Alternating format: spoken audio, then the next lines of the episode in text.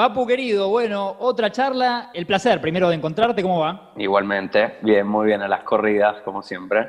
Te iba a preguntar, porque es una charla especial, es distinta no solo por el invitado que ya nos espera en línea, me encanta decir que está en línea, aparte está en línea él, porque lo veo, lo veo como siempre, pero... Me, me encanta la bufanda que tiene. Tiene una bufanda espectacular que no se va a ver, después sacamos una foto, a ver si la metemos en las redes si él quiere, para, para que se le vea esa bufanda brigada. Y contame, Papu, ¿dónde estás? Porque no es la charla de siempre esta.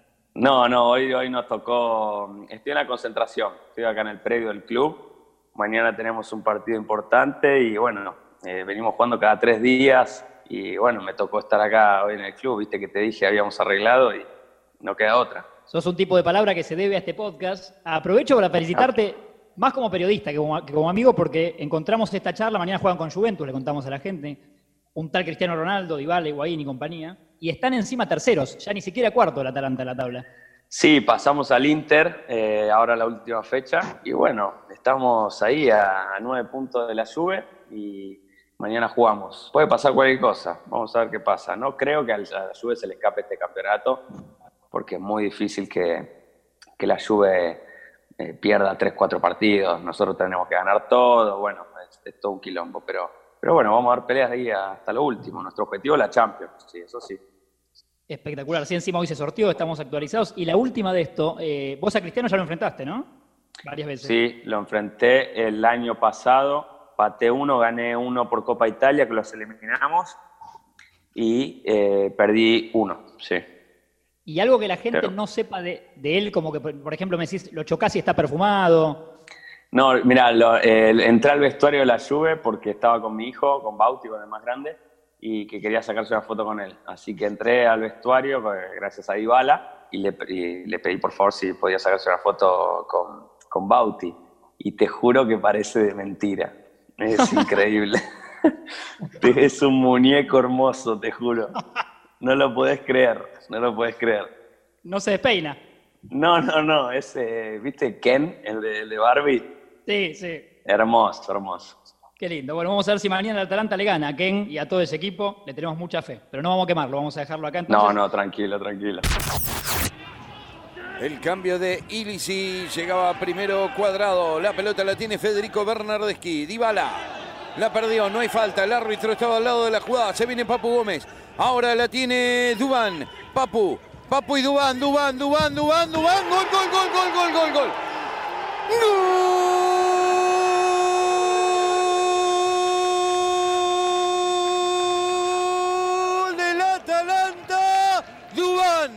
Dubán Zapata, Atalanta 1, Juventus 0. ¿Y qué comiste recién? Eh, risotto a la parmesana. ¡Epa! Sí, sí, sí, comemos siempre lo mismo, así que lo tengo eh, automatizado.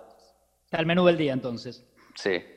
Le damos entonces al jingle a Soy Rada que nos hizo este hermoso tema de apertura y un invitado con el que tenemos unas ganas increíbles de charlar. Eh, oh. Un, dos, tres, cuatro. Escuchar libres de humo con el papu y el rey.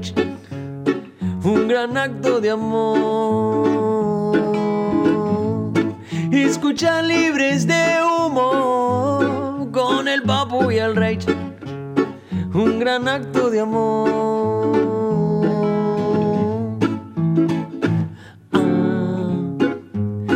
Felicidad me dan estos dos. Ah, si hasta se me estremece el corazón. Hey. Ah, qué felicidad me dan estos dos.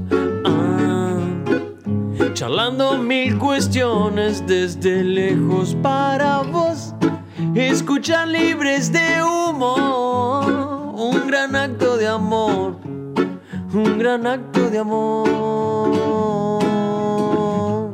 Escucha libres de humo, un gran acto de amor, un gran acto de amor.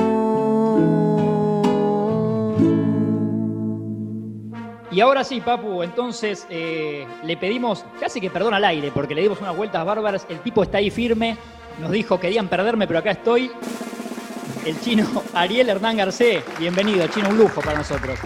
Bueno, bueno, muchas gracias. Sí, ahí, le, ahí les comenté. Hicieron todo lo posible, pero acá estoy. No me van a, no me van a esquivar tan fácil. Bienvenido, Chino. Dale, Papu, gracias. Gracias, Martín. Veníamos hablando, Chino, con Papu. Primero que eh, para mí está buenísimo tu, tu perfil porque yo siento que nunca en tu vida jugaste al fútbol, como sos vos hoy en tu vida. La cantidad de cosas que hiciste y que haces, vos sentís eso, ¿no? Un poco. ¿Sabes qué? A mí me pasa esto de, no sé, con esto de las redes y todo, que apareces, viste, que te dicen hace 20 años, hace 10 años, y te juro que me veo y digo, ¿cuánto? Digo, soy yo, viste, tengo que convencerme, ese era yo, boludo, ese era yo. Porque de verdad pasó tantas cosas desde que dejé de jugar, desde. Hasta el otro día veía, el otro día hace como un año y pico, que fui a ver un partido y veía que se juega, viste, el ruido, viste, la cancha, el ruido del, pero de pegarse, del contacto, y hasta me sorprendía. Estaba, estaba ahí y forma, ¿no? Y hoy lo veo tan lejos, ¿viste? Como tan. Te juro que me parece como súper lejos todo lo que, lo que viví, lo que hice. Lo recuerdo por esta. Yo día hablaba, decía. Eh, mi niña, ¿no? De qué recuerdo, yo no guardé nada, no tengo nada, digo, qué suerte que está todas estas, estas partes para mostrarle, ¿viste? Que papá te juro que jugaba. ¿En qué año te retiraste, Chino? 2014, en Rafaela, me retiré ahí, jugamos una final con Colón por a ver quién descendía. Y bueno, le tocó descender a Colón. Y bueno, toda una situación súper incómoda para mí, porque yo había jugado Claro. bastante en Colón, viste, como cinco años, tenía amigos, todo, pero no me podía bajar de ese partido. Los pibes ahí con Rafael habíamos armado un grupo hermoso, viste, y nada, me retiré un segundito en la cancha de Arsenal, no sé si se acuerdan. Teníamos los mismos puntos, Sí. Colón jugaba en, en Santa Fe con Olimpo, nosotros en cancha Arsenal contra Arsenal. Eh, le, metimos el gol a los 41 minutos del segundo tiempo, 2 a 1, y ellos iban empatando. Y de ser así, terminábamos quedándonos nosotros, ellos descendiendo. Y en el último minuto creo que hace el gol a Lario. Y yo estaba en la cancha cuando terminó nuestro partido y le dije, bueno muchachos, le agradezco mucho, qué sé yo. Viene el utilero corriendo. Vamos, vamos, vamos, que ganó Colón, vamos, vamos, como que quedó un partido más. Así que tuve que estirarlo Claro. el tiro. Te querías matar. Me quería morir, aparte con Colón era lo que no quería. ¿Sabes qué era? Yo tengo amigos, la pasé muy bien, digamos, una historia para mí. Jugué muchos años, ¿viste? Como que. Pero bueno, no me podía bajar y. Bueno, no me bajé, me fui un poco puteado también. Pero Qué raro. Qué raro que te Qué raro. Que me puteen a mí aparte. Fui mucho más puteado que, que ovacionado, te digo. Claro, ¿no? Es- eso lo hablamos con Papo acá siempre, a veces lo, lo- lo ingrato del fútbol, ¿no? Que el- los momentos de alegría duran un minuto y los demás son todos, son todas puteadas. Sí, a mí me pasó, bueno, viví ahí en River en su momento, la pasé súper bien, pero había muchos ídolos, ¿viste? Muchos, muchos Claro. coreados, no, no daba para corear los 11, ¿viste? Coreaban, no sé, Aymar, Saviola, Ángel, qué sé yo, toda esa parte de Coudet, ¿me entendés? Y los defensores era raro, qué sé yo, no sé, un Ayala por ahí. Y después en Rosario Central me tocó, me tocó que me ovacionaron bastante, me tocó un año bueno, ahí fue como el, el de mayor eh, satisfacción en cuanto a esta parte, ¿no? Pico. Reconocimiento. Sí, sí. Me acuerdo, Chino, que nombraste a Coudet, que te leí en una nota que comentás que cuando, cuando él todavía no era técnico, ya se había retirado y andaba por, andaba por Miami y estaba con algo bancario, como que nada que ver. ¿Y vos lo contactás o algo así? Sí, el loco se viene para acá, en un momento estaba viendo Miami, estaba con la banca privada, no sé bien todo esto. Estaba yendo bien, el loco muy inteligente, en todo lo que hace, aparte obsesivo, le mete mucha pila, y le estaba yendo súper bien, pero no estaba, estaba como triste, estaba como en una parte que no le... Y bueno, y yo justo ahí agarré y le, le dije que se deje de joder y que se ponga a dirigir, si era lo que él quería. Y el loco, bueno, ahí como que le quedó, qué sé yo, y en un momento, no sé bien qué pasó con este otro laburo de él, de la banca privada, qué sé yo, y me llamó y me dijo, loco, la verdad me hizo un clic, yo en este, en este lugar soy un número, y no sé qué, y me dice, voy a dirigir. Uy, qué bueno, le digo, la verdad que está buenísimo, hacé lo que, cuánta plata querés, viste, empezamos a hablar de esa parte, Le digo, hacé lo que querés, se te va a pasar, va a tener 60 años, uh, yo quería dirigir, va a tener mil palos, ¿qué me importa? Y a los seis meses me llamó y me dice, quiero, me hizo un clic, voy a dirigir. Bueno, genial. Y me dice, no, no, pero quiero, quiero dirigir con vos, me dice. Digo, no, vos estás loco, le digo, yo no hace un montón que fútbol, digo, yo no, no entiendo nada, viste, como, si vos sabés. Y bueno, me empezó a llamar todos los días. Me llamaba todos los días insoportable. Todos los días, Te todos los días. loco. Me volvía loco, me volvía loco. Y todos los días terminamos a los seis meses ya armando el cuerpo técnico. ¿Vos tenías el una- curso hecho, Chino? ¿Ya? Yo tenía el curso hecho. En Santa Fe lo hice medio como pasatiempo y medio como lo hicimos con Vichy Fuerte y con Marcelo Gous, medio como colaborando con el inicio de un curso técnico en Santa Fe, algo de 2008 por ahí. Entonces como Medio de que- onda. medio de onda, así como, dale, te remo este curso. Y lo hice y estuvo bueno. Me lo regalaron, hijo de puta. Me lo regalaron. No quiero, porque esto va a salir por todos lados. La otra vez hice la nota y, y hablé como en casa, ¿viste? Me Claro. llamando todo. Te olvidás. Me llamaba el técnico. Todo lo que había matado, ¿viste? La nota. Teléfono. ¿Quién es? El técnico que mataste. Uy. Todo, me llamaron todos. Todos los que nombré me llamaron. Eh, sí, fue un poco eso. Yo me reía porque había una materia que yo le decía que era Vichy fuerte, porque cuando iba Vichy, después, ah, viste, él era el máximo referente de Santa Fe, que Claro. y empezaba a contar historias y todos los profes se quedaban así como diciendo, seguí, seguí, viste, no hay nada para. Yo ya estaba cansado, digo, viste, bla, bla, me quedo en mi casa para saber tu historia. Así que sí, fue medio ahí, medio un regalo, la verdad que sí.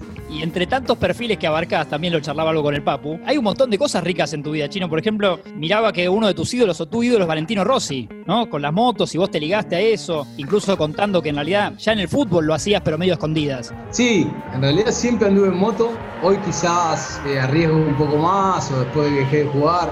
En 2017 corrí en una categoría que se llama Supermotar, en asfalto. Eh, hoy estoy haciendo cross. Hoy estoy disfrutando un poco más. En ese momento era medio. tenía mucho mm, la hinchada en contra, ¿viste? Yo me iba de mi casa, estaba en River y todo, me iba a andar en moto y la verdad que era un riesgo, pero bueno, era algo que a mí me, me apasionaba, era algo que me sacaba de un lugar, me ponía en otro, desde este disfrute, ¿no? Siempre necesité una adrenalina, la verdad que sí, y después con lo de, con lo de Valentino y todo, y es como ser hincha de, no sé, de Fede, de Nadal, ¿viste? Como no, no le re, digamos. siempre de un lugar muy, Valentino múltiple campeón en todas las categorías, carismático, la verdad que robó, es un Maradona, Sí, acá es como Maradona. Sí, tal cual. Y hoy se Sí, viene sí, Márquez, que es como Messi, con él. Sería En una español, cosa ¿no? así la comparación.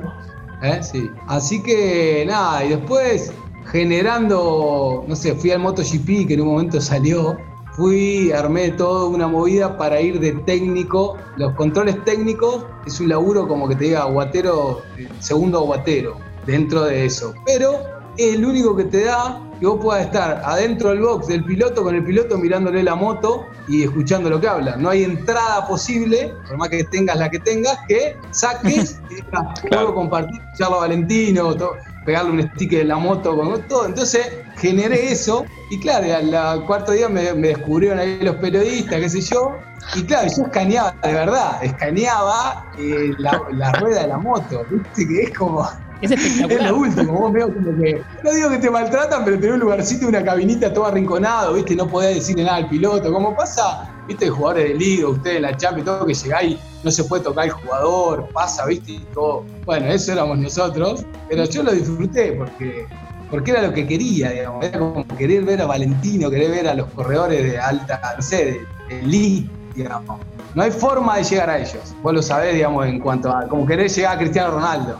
Como ir al vestuario mañana. Claro, ustedes. sí, sí, sí, sí, tal cual. ¿Y nunca, nunca te pegaste un, un palazo ahí mientras jugabas andando en moto así? O... Sí, mientras jugaba me caí una vez, me golpeé fuerte acá al dorsal y tenía toda una era. Y me acuerdo que íbamos a jugar el fin de semana, yo no podía ni dar el brazo. Y aparte andaba siempre con remedio, iba que un golpe acá, viste, vos lo sabes en el fútbol, te sale un moretón y Sí, tu sí. profe sabe, digamos, no es que la podés ocultar. Apareció de la nada acá, me pegué, me pasé delante de un salto y la tuve que bajar a morir, porque aparte yo allá en Tandil y todo tenía mi vieja en contra, todo como diciendo, estás loco.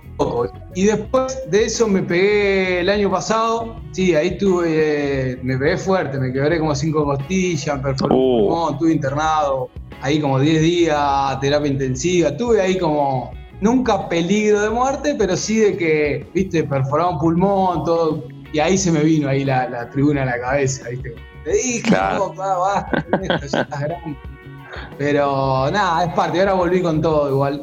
volví, volví al cross y la verdad que, nada, siempre de un amateurismo también, ¿eh? Porque pareciera que siempre de un disfrute, pero sí, sí salto, sí ando, sí, sí, lo que, a lo que están mis posibilidades lo disfruto.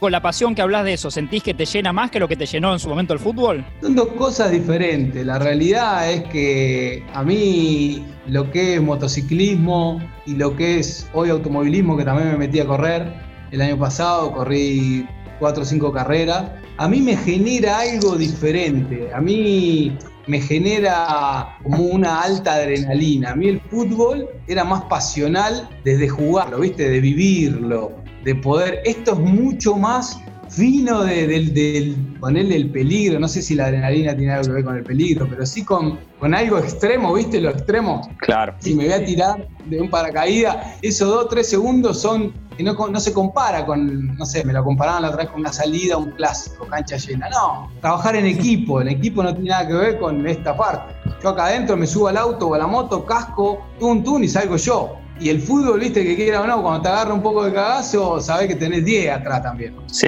digamos, no, no depende de nadie ahí. Tal cual, tal cual. Entonces, no lo puedo comparar, pero me, me llena, me, me, me, alegra el día, es como, me, pasa algo muy lindo con todo eso. Sí.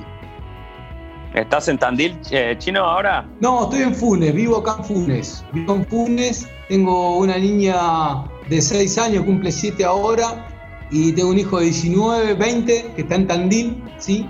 Y yo vivo acá en Funes, estoy instalado, así que nada, acá estamos. Me veo como en su momento por mi niña y bueno, quedándome acá, pero ya estoy creando acá, ya hace seis años, estoy creando ahí como mi vida acá, así que tengo bien también esto con, la parte esta de, armar unas cosas ahí sociales, viste, tengo ahí apoyando un merendero y nada, ahí creando, porque muchas veces, a mí me costaba echar raíces, si vos me decís dónde ibas a vivir cuando dejaste de jugar, no lo sabía, no tengo un lugar, sabía que Tandil no era, pero no sabía dónde. Y bueno, y cuando vine para acá por este mismo tema de mi niña, qué sé yo, creí que, no era acá, como que estaba de paso. Y me di cuenta después que llevaban seis años y que no me voy a ir tampoco, hmm. que la voy a acompañar. Y que entonces empezar a echar raíces me di cuenta ahora, ¿no? Así que también estaba yendo y viniendo a Buenos Aires. Iba tres, cuatro días, tres, cuatro días venía para acá. Entonces era como, y bueno, también me puse acá de novio con mi compañera y todo se va acomodando como que fue dando acá, ¿viste? Y está bueno, Funes está bueno, es un pueblito que está bueno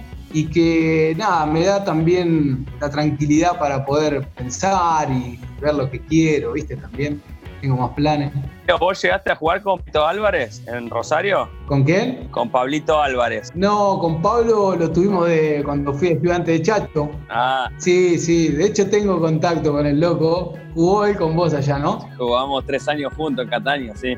¿Podés contar, Papu, la de en Catania, la de Pablo Álvarez con Ronaldinho? No, la, eh, Ronaldinho estaba tan caliente ese día, no lo podía pasar, no lo podía pasar porque el Gordon ese, eh, viste que es un toro y, cuando estaba bien, bien era impasable.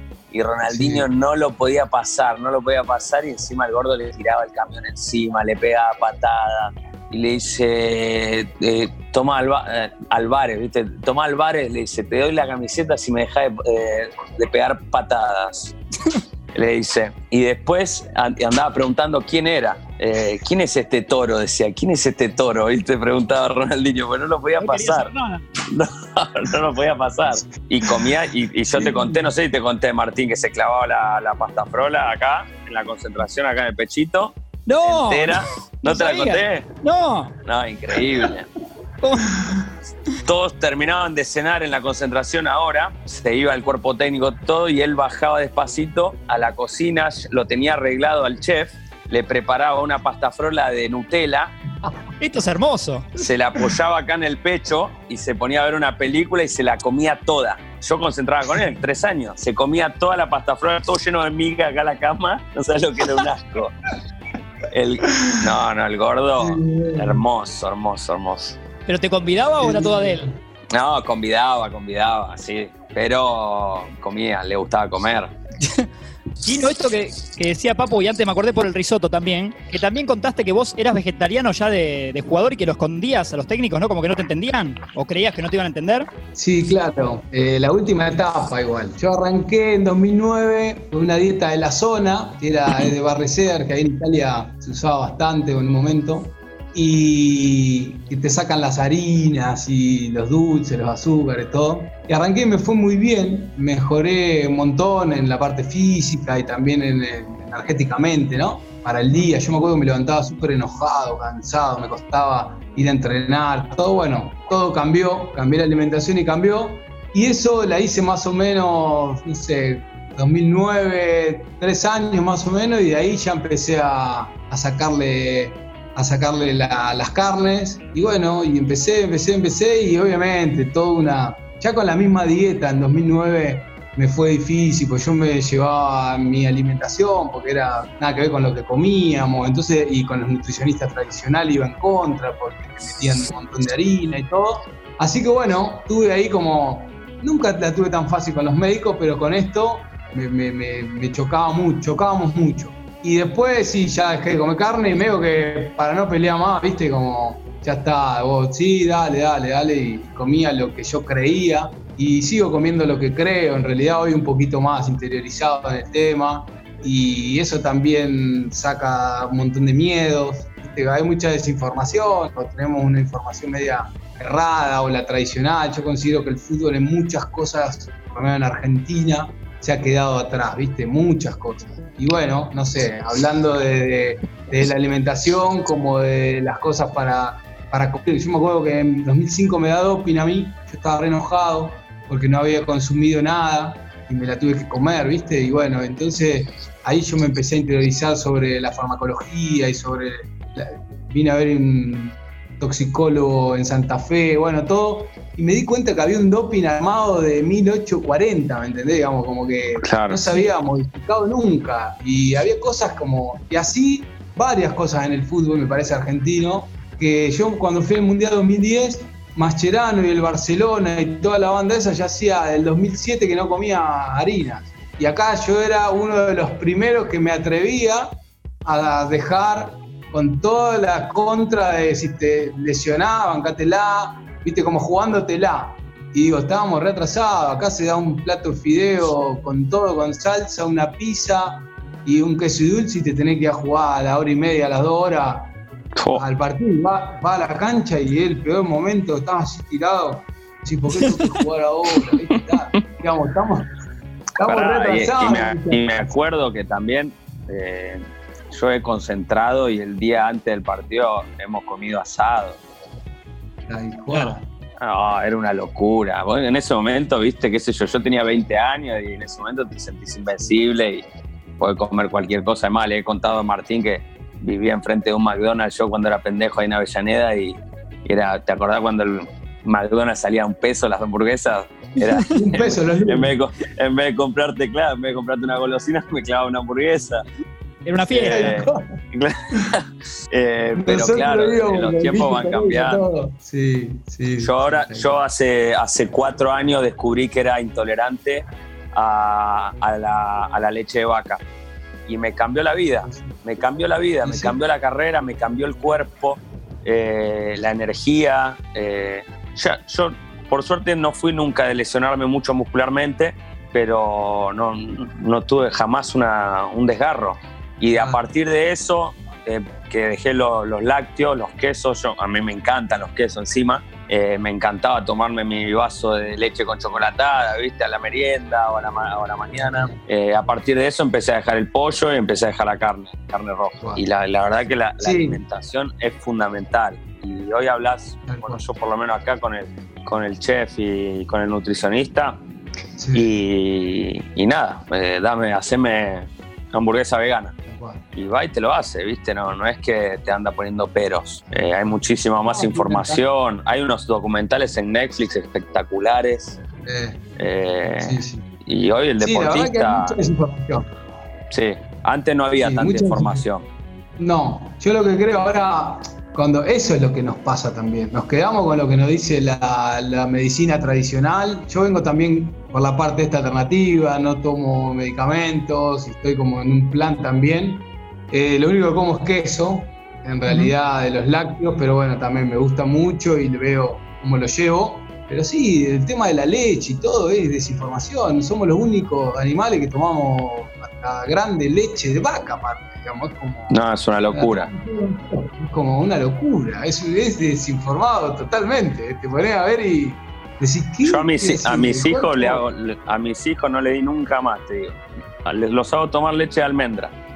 Leche de almendra, tal cual. Y si pueden comer menos carne posible, también por el medio ambiente, también, ¿eh? para tratar de colaborar uno en lo que puede, aportando su granito de arena y tratar de colaborar un poco y por los animales también, viste, el cerdo, el chancho, todas esas cosas. Eh, pero hoy los chicos para mí crecen con otra información. Sí, claro.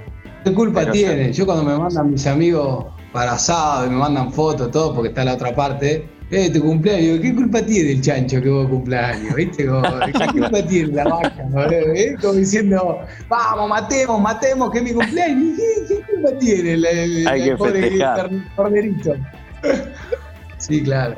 No, aparte, anda, perdona, Tincho, perdona. Anda a decirle a uno que vive en el campo, que come asado todos los días. Yo tengo mi mejor amigo que vive en La Pampa y tiene mil hectáreas de campo y, y vive de eso encima. Entonces, ¿cómo hace para decirle? No, es difícil. Igual, igual. Yo también estoy en la misma. Tengo amigos y yo tuve de chiquito creadero de chancho, mi papá. Comíamos chancho a la mañana, chancho a la tarde, chancho a la noche, cabeche. Oh.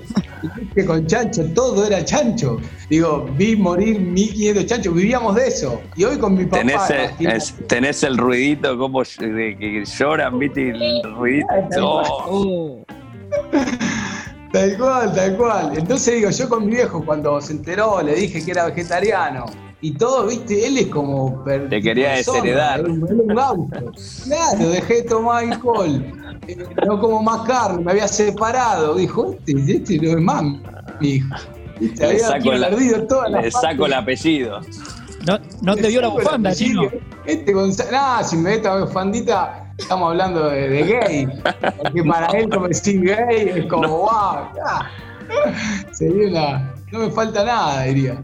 Claro. Pero sí. ¿Cómo era con esto que decíamos? Me, gustó lo de. ¿Cómo eran tus cumpleaños, los del Chino Garcés? No, tremendo. Cuando éramos chicos, nosotros tuvimos ahí border, ¿viste? Ahí como la zafamos porque teníamos una casa de barrio, esas casitas todas iguales. Pero después mi viejo tuvo un accidente en un momento y estuvo como dos años postrado. Y ahí la pasábamos fiero de. Nos mandaban a la casa de mi tía, de tipo vacaciones. era, tuve una ahí como. No me faltó nunca nada, pero con decirte que le pedía los botines de la categoría anterior para que me preste, digamos, era como. Tenía todo su, su lugarcito. Nunca me faltó nada, pero los cumpleaños encima yo me pasaba, más chicos, somos tres hermanos, y yo todavía no entendía todo, entonces exigía, porque claro, a mí me tocó vivir de chico cuando vos querés cosas, esta parte mala que el viejo estaba ahí postrado. Y mi hermano no la habían vivido. Entonces yo, viste, era como no entendía. Estaba que me quejaba de que no tenía. Así que ¿Ibas a decir algo, Papu? Te corté. No, no, que estaba pensando que a mí a veces me pasaba lo mismo con mi mamá y yo me enojaba mucho, que eh, a mí tampoco, viste, yo familia clase media, normal, normalísima, de, Avellaneda, eh, que le compraba regalos mejor a mi primo que a mí, ¿entendés? Pero era como una. Pero no porque no pueda comprármelo a mí, pero no sé por qué lo hacía, ¿entendés? Era como que. Yo decía, hija de puta, comprámelo a mí. No, se lo compré a mi primo. me acuerdo de esa época. Había cosas tremendas. Yo me, acuerdo, yo me acuerdo de cosas que mi mamá, no sé, mi mamá era docente y mi papá estaba ahí con los chanchos del campo. En ese momento estábamos parados, solo mi mamá el sueldo docente. Yo me acuerdo de cosas que hoy, no sé, no te nos reíamos con, mi hermano, que te iba a la escuela y, o a los cumpleaños y nunca llevabas regalo y le decía, te lo traigo cuando mi mamá cobre. Y era toda una vergüenza. Porque viste, vos cuando sos chiquito mirá la mano, el regalo, no veía. Claro. estaba contento que me tu cumpleaños. Y era, te lo traigo cuando mi mamá cobre. Cuando mi mamá cobre yo te lo traigo. Era todo un momento de mierda. No, y, son cosas que te quedan para siempre encima. Sí, tremendo. Ahora entiendo a mi niña cuando quiere llegar con, con algunas cositas, decís, claro, claro, ya está. Acá es horrible, en Italia se ve que es algo cultural, de, tradición. Cuando llegan a. Cuando es el cumpleaños de los nenes que están ahí en el salón de fiesta, eh, juntan todos los regalos en un rinconcito y el cumpleañero se sienta a abrir los regalos. Y es un momento de mierda, porque capaz que uno le regaló un arma, claro, le regaló un arma gigante y capaz que el otro pibe no le pudo comprar algo copado y le regaló, sé, unos calzoncillos. Pero claro, van nombrando, este es el regalo de Juancito. Capaz le regaló un regalo de mierda y quedó re quemado, ¿viste? Sí, te la tenés que jugar ahora con los regalos, tipo, tenés que ir con todo. Claro. Pero hay que abrirlo después, eso. Claro, claro.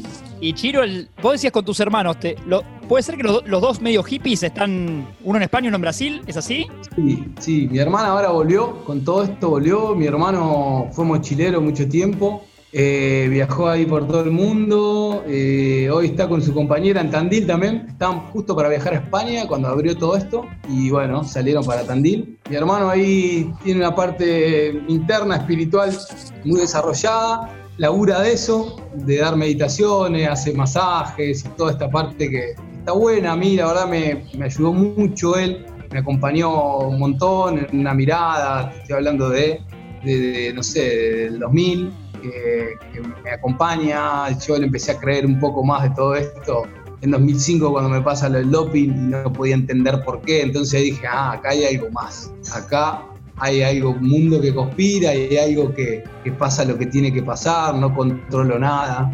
Yo me creí que controlaba todo. y la verdad que él me da una mirada, yo también me he metido fuerte con esto, también en cambio la alimentación tiene que ver un poco, ¿no? Todo, tiene que ver un poco relacionado con la parte interna.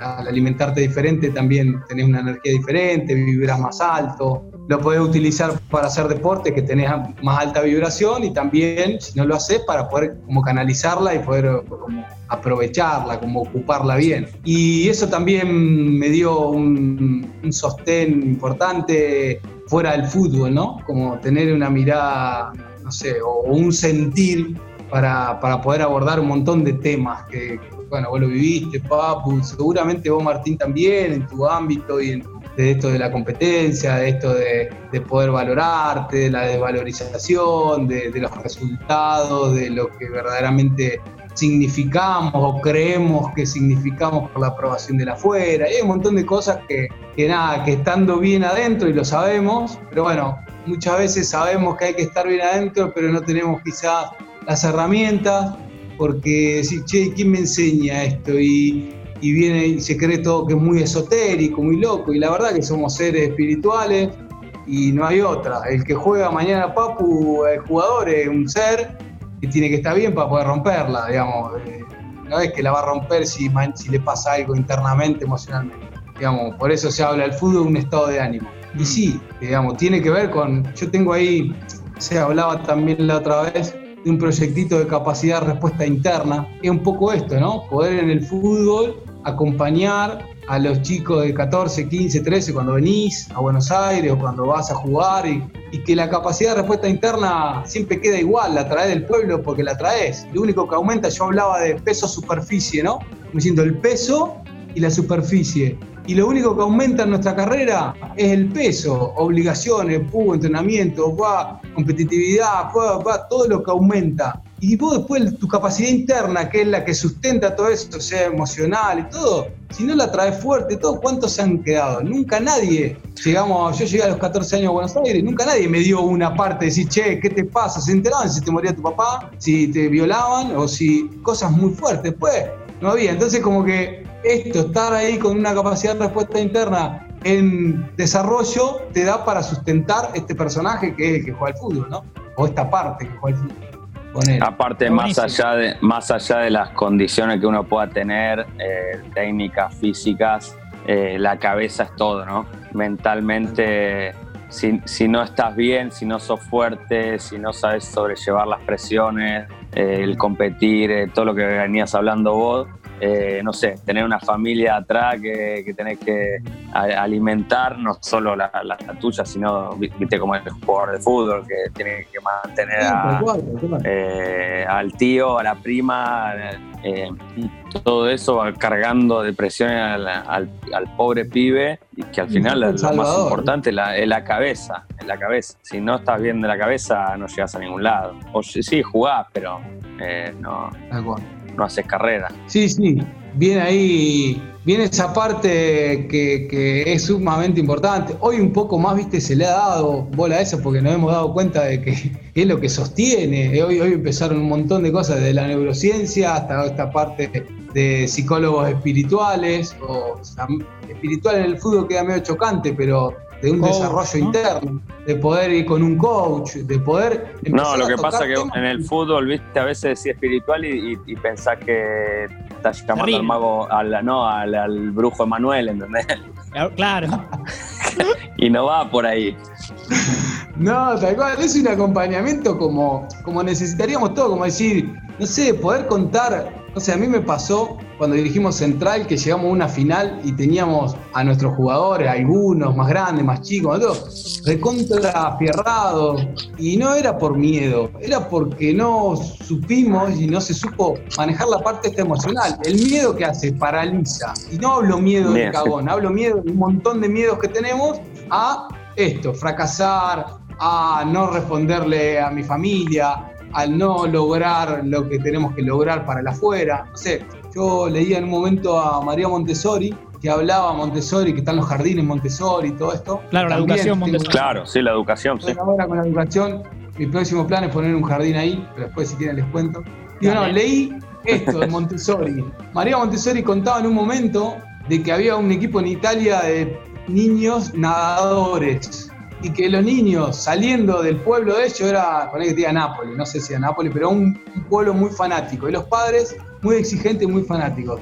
Y los niños salían a nadar afuera y siempre ganaban. Y cuando venían a, a competir a su pileta con toda su gente, fracasaba o ponele, no les iba tan bien. Y entonces un día antes de, de nadar en su pileta, le dieron un cuestionario y una de las, como un multiple choice, de diferentes miedos, todo, y todos pusieron miedos a nuestros padres, miedo a fracasar, miedo a eso. Digamos, indefectiblemente el rendimiento se modifica un montón teniendo ese, esa parálisis, esos miedos. Y era la aprobación de nuestros padres o la aprobación de la afuera. Es súper loco, pero si no estamos laburados de un lugar interno de poder reconocer nuestros miedos, que es esta parte, nada está mal tener miedo, sino reconocerlo y poder abordarlos. Hay una forma de abordarlo. Llegar a una final de Champions y que para vos pueda abordarse y pueda estar como vos en tu plenitud, digamos. El Papu que esté en su lugar, digamos. No con todo esa, eso que se nos viene esa carga. siempre, ¿no? Esa carga. Pero bueno, tiene que ver. Mismo yo creo que nos pasaba, yo me acuerdo cuando, no sé, estábamos en inferiores, a mí me pasaba y que capaz que me decían, mirá que hoy eh, me parece que en la tribuna está Hugo Tocali, el sub-20 que te, que te viene a ver. Sí, Uy, no tocaba una pelota, era tu peor partido. pero, viste, la venís rompiendo, todo increíble, y, y, viste, y te dicen, no, mirá que está Peckerman porque te, te van a dejar para la sub-17. Uy, la puta que te parió, no me digas esto. Ya entras a la, ca- a la cancha pensando todo, claro, cuando te llega la pelota tenías mil, mil pensamientos en la cabeza. Uy, que la- si la pierdo ahora, que me está viendo aquel, que esto, que lo otro. Eh, y, bueno, es así. Nos, condicionamos, de verdad. Para todo, ¿eh? Oh, Vos sabés, Papu, que, que el, que el chino, quiero saber, a esto Papu nunca se lo pregunté y aprovecho. Es muy de película, yo no lo hice, pero leí por ahí que el chino ha levantado en la ruta hippies, ¿no? A gente que hace dedo y el chino te los levanta. No sé, Papu, si vos lo hiciste y chino, confirmame esto, ¿no? Por favor. No, yo no lo hice. Nunca te digo que no recuerdo haber tenido la oportunidad o de ver una persona eh, haciendo dedo. Pero bueno, hay que, hay que ser, eh, hay que tener huevos, hay que tener huevos. Y bueno, todo depende en, en la situación que Si voy solo y veo cómo está la situación, puede ser. Pues después hay que ver, viste, capaz está con los nenes, con tu mujer, eh, Sí. venís medio cargado y. Pero no, hay que tener huevos, hay que ser. eh, ¿Vos lo hiciste chino? Sí, sí, sí, lo hice. Ahora últimamente he dejado de hacerlo por, por este miedo también de que han pasado cosas, por un lado y por otro lado, ¿no? Por, porque no hagas nada y que inventen que pase, viste cómo está todo hoy tan, tan revuelto, pero sí, a mí siempre levantaba gente, siempre, siempre, cuando iba para Tandil, cuando iba para todos lados, y, y me he llevado ahí, me gusta, me gustó todo lo que me ha pasado. De hecho, una vez levanté unos chicos que iban a Mar del Plata, yo venía por las flores para Tandil. Y me llevé ahí también que lo llevé hasta Mar del Plata, tipo, me pasé de largo, pasé de 150 kilómetros y lo llevé. Así que sí, y después una vez me pasó algo así como muy lindo, va lindo, qué sé yo, una parte ahí, que levanté unos chicos cuando volví del Mundial. Y bueno, y volví ahí y lo llevé a Rauch. Y bueno, y los pibes me iban mirando y empezaban a sacar el tema y me sacaban y hablamos de un montón de otras cosas.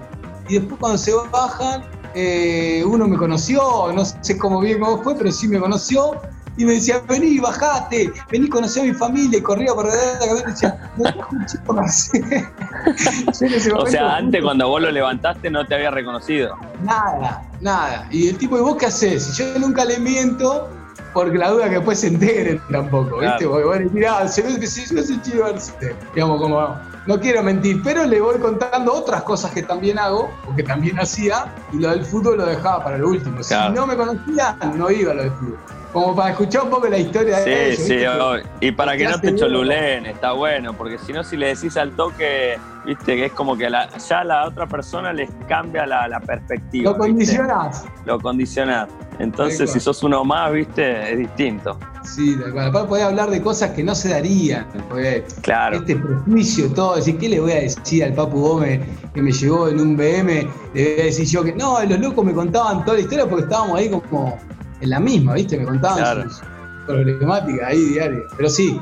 Escuchá, eh, Chino, y, todos los todos los de toda esa banda de River que, que me nombrabas antes, que eran unos, unos capangas importantes, ¿de quién sacaste más, a quién le exprimiste más jugo cuando vos eras pendejo? Sí, de compañeros, que me nombrabas eso, eso, que eran picantes. A mí, sí, a mí. ¿Qué te llamaba la atención? No, no por la parte futbolística, ¿eh? sino por algún aprendizaje que. Sí, a mí me, me, me, quedó ahí, que no lo conté mucho, Juan Pablo Ángel, ahí me, me, mostró, yo era pibe, Juan Pablo Ángel cuando llegó ahí a River, para mí no sabía ni correr. Corría por la cancha, eh, se quedaba a patear, se quedaba a entrenar, muy respetuoso.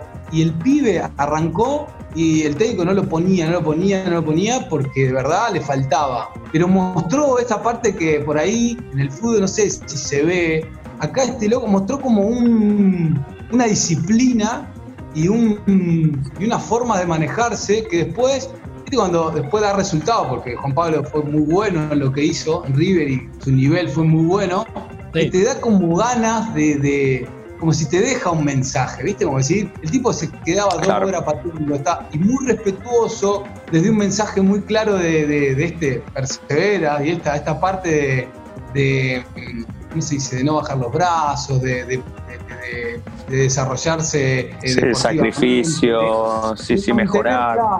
Tal cual. Y de mantener siempre un, respeto, una línea, una autoridad. La verdad que a mí ese loco me mostró esa parte de aprendizaje. Y después fue con Pisi en su momento, y a mí Pisi también, cuando me habló y cómo se manejaba con, con los chicos. Aparte, él venía de Europa, ¿no? Sí, claro.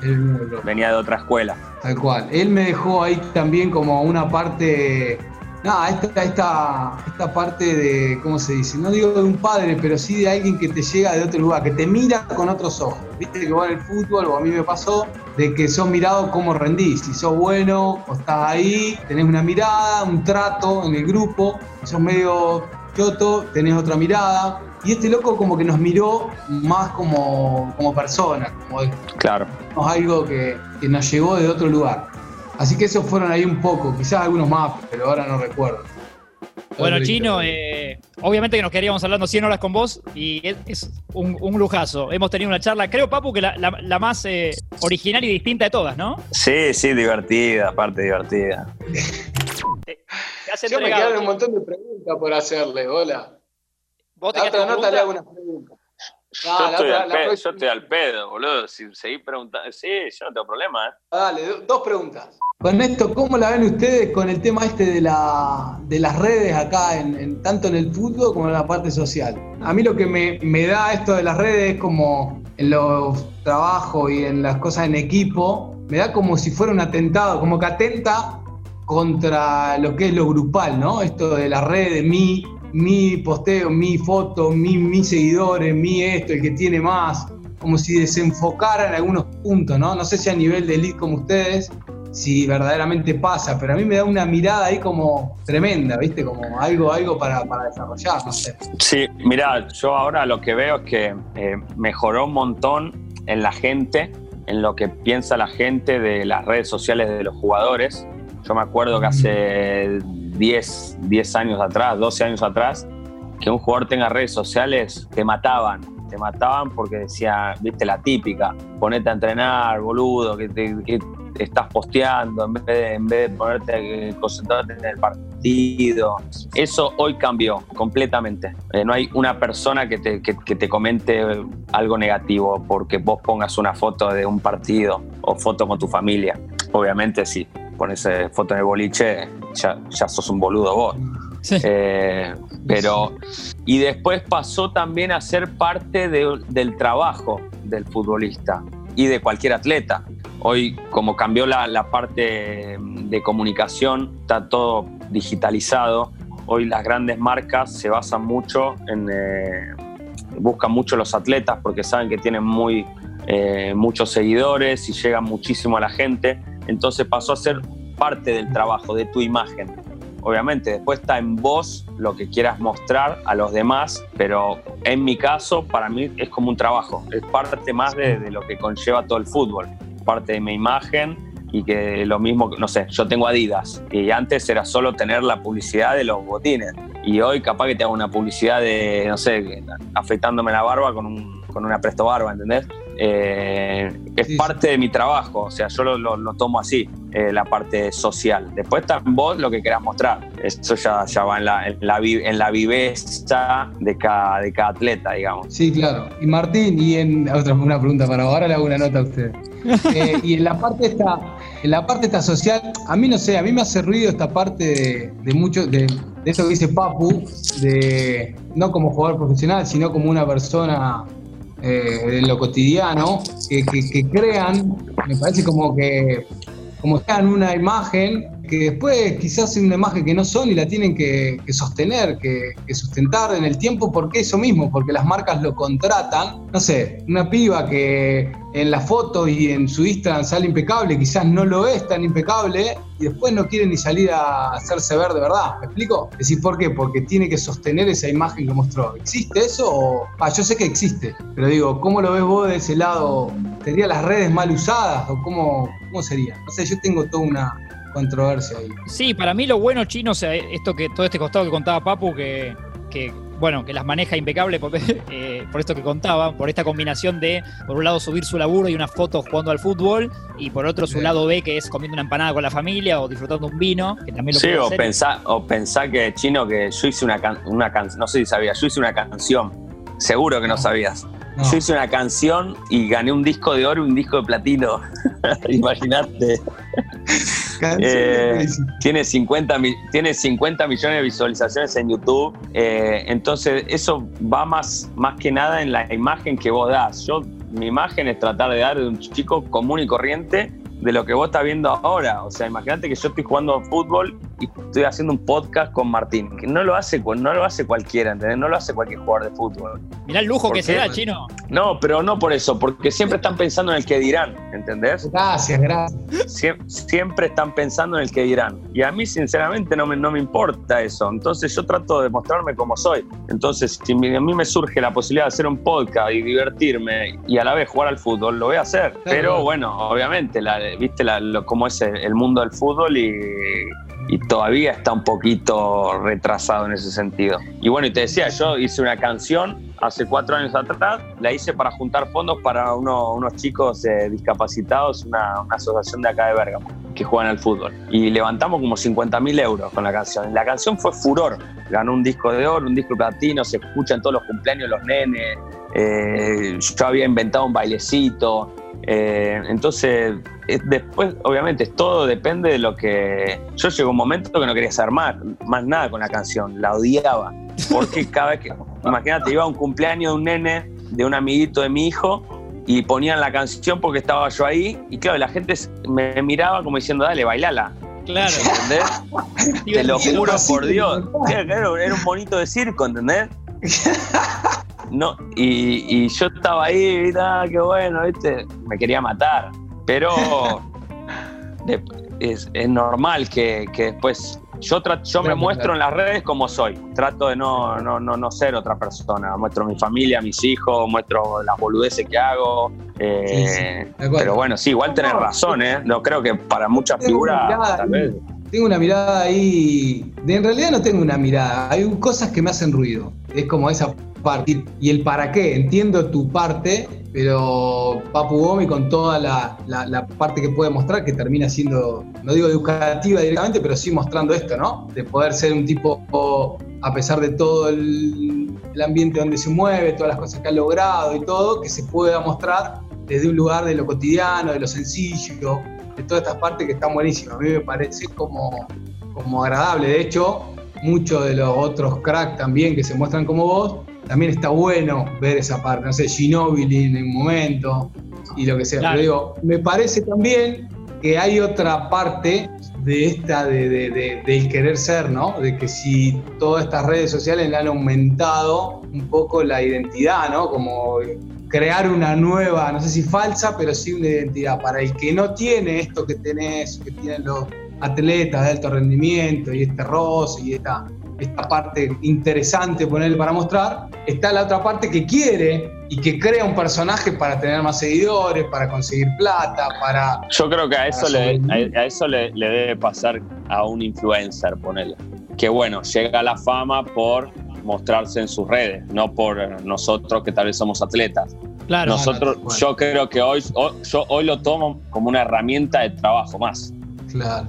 ¿Entendés? Ah, ok. O sea, y yo creía en un momento que, que podía atentar contra lo grupal del lado, pero no lo sé, por eso te lo pregunté. Del lado de, no sé, la otra vez hablé con una gente de chicos de 15 años y con este tema de las redes, ¿no? Como decir, primero tienen mucha información y al tener esa información les genera un desfasaje de realidad, porque están viendo el entrenamiento del Atalante, del partido de la Juventus y el entrenamiento y después van acá a, a Provincial de Funes y, Sí. y no tienen nada, las condiciones, no pueden dar ni dos pases porque entonces todo les parece una, ¿cómo se dice? Pierde el interés de lo que van a hacer para entrenar, porque acaban de ver y de tener la info de ver al Atalanta o ver al Barcelona Claro. o ver a, a Juventus. Esa es una parte. Y después la otra parte que me contaban ahí los profes era como esto de que si atentara contra lo grupal, como en esta parte de querer ser alguien, el que hace el gol seguramente tiene más seguidores y el que muestra el que hace el gol tiene más seguidores o más no sé qué me gusta que el arquero. Quiero decir, como que entonces era una parte que atentaba a lo grupal, era lo que contaban los profes. ¿no? Estoy- entonces todo eso me hizo como este ruido de poder, claro, lo que me contás vos, nada que ver, es una parte de laburo y tomada de un lado profesional, y está bueno también. Nada, era eso un poco lo que quería charlar. Sí, sí, es ponerle, hay, hay veces que ponerle pasa que, eh, no sé, un pibe te manda una cagada o sube un- una pelotudez en Instagram, no sé, en el boliche, ponele. Y, viste, a veces, eh, pone yo que soy más grande, viste, tenés que andar diciendo, che, boludo, cuídate, no, no, si vas a hacer algo, no, no lo pongas. Pero hoy está esa cosa de como que viste, tenés que subir todas las redes y, y como que querés mostrar que, que sos famoso y que, no sé, estás en el boliche tomando cinco champán y tenés que hacer ver, no sé, el lujo y la pilcha a los pibitos de hoy. Entonces está como esa confusión también, viste, que te dan ganas de matarlo, Mm. ¿entendés? Sí, sí, tal cual. Sí, sí, tal cual. Eh, Sabiendo de qué por ese lado, por ese lado sí atenta a lo grupal. Claro, Después, obviamente, vos sabés cómo es chino. sí, eh, es, es normal que el delantero gane, gane más plata porque hace más goles que el, que el de- eh, aunque, aunque vos seas el mejor defensor del mundo, el que va a ganar más plata es el delantero. Eh, y así es, eh, seguramente en, la- en la- en las redes sociales. pero al final el que sale en la tapa eh, es el que más... Sí, sí, sí, tal cual. Bueno, bueno, nada, gracias. No, Chino, vos, es- la- lo hemos disfrutado mucho. Bueno, qué Gracias, bueno. Chino. Gracias, Papu. Éxitos ahí lo tuyo y Martín Gracias, también. gracias, igualmente. Por bancarme ahí. Bancarme ¿Pasaste bien, interés. Chino? Sí, muy bueno, muy bueno. Me gusta, me gusta ahí. Gracias. Bueno, Papu, hemos tenido una charla para mí sensacional, desopilante y hasta te relajaste un poco ante un partido clave y lindo para mañana. Sí, espectacular, la pasé muy bien. Qué genio el chino, la verdad, un personaje divino. Como que parece el, el amigo del futbolista, ¿no? Sí, sí, sí. No, no, es lo que, bueno, él lo decía, que él no, no, no, no se daba cuenta que, que jugó tantos años al fútbol y, y- y hizo un carrerón aparte, era un defensor bárbaro. Así que bueno, lo, lo hemos disfrutado. Eh, lo mejor para mañana, Papu, esto saldrá el viernes que viene, así que, eh, bueno, esperaré tu asistencia, tu gol de zurda, alguna magia. Y no, no, no está llegando, la, la verdad que estoy teniendo mala suerte. No me le digas más, me estás mufando. No te lo digo más. Mandale un saludo al, al cristiano de, de Cristal. Ok, Eh, y, y lo, bueno, y lo mejor, estamos hablando y vamos por más capítulos, por más capítulos de estos que a la gente les copan. perfecto, aguante libres de humo.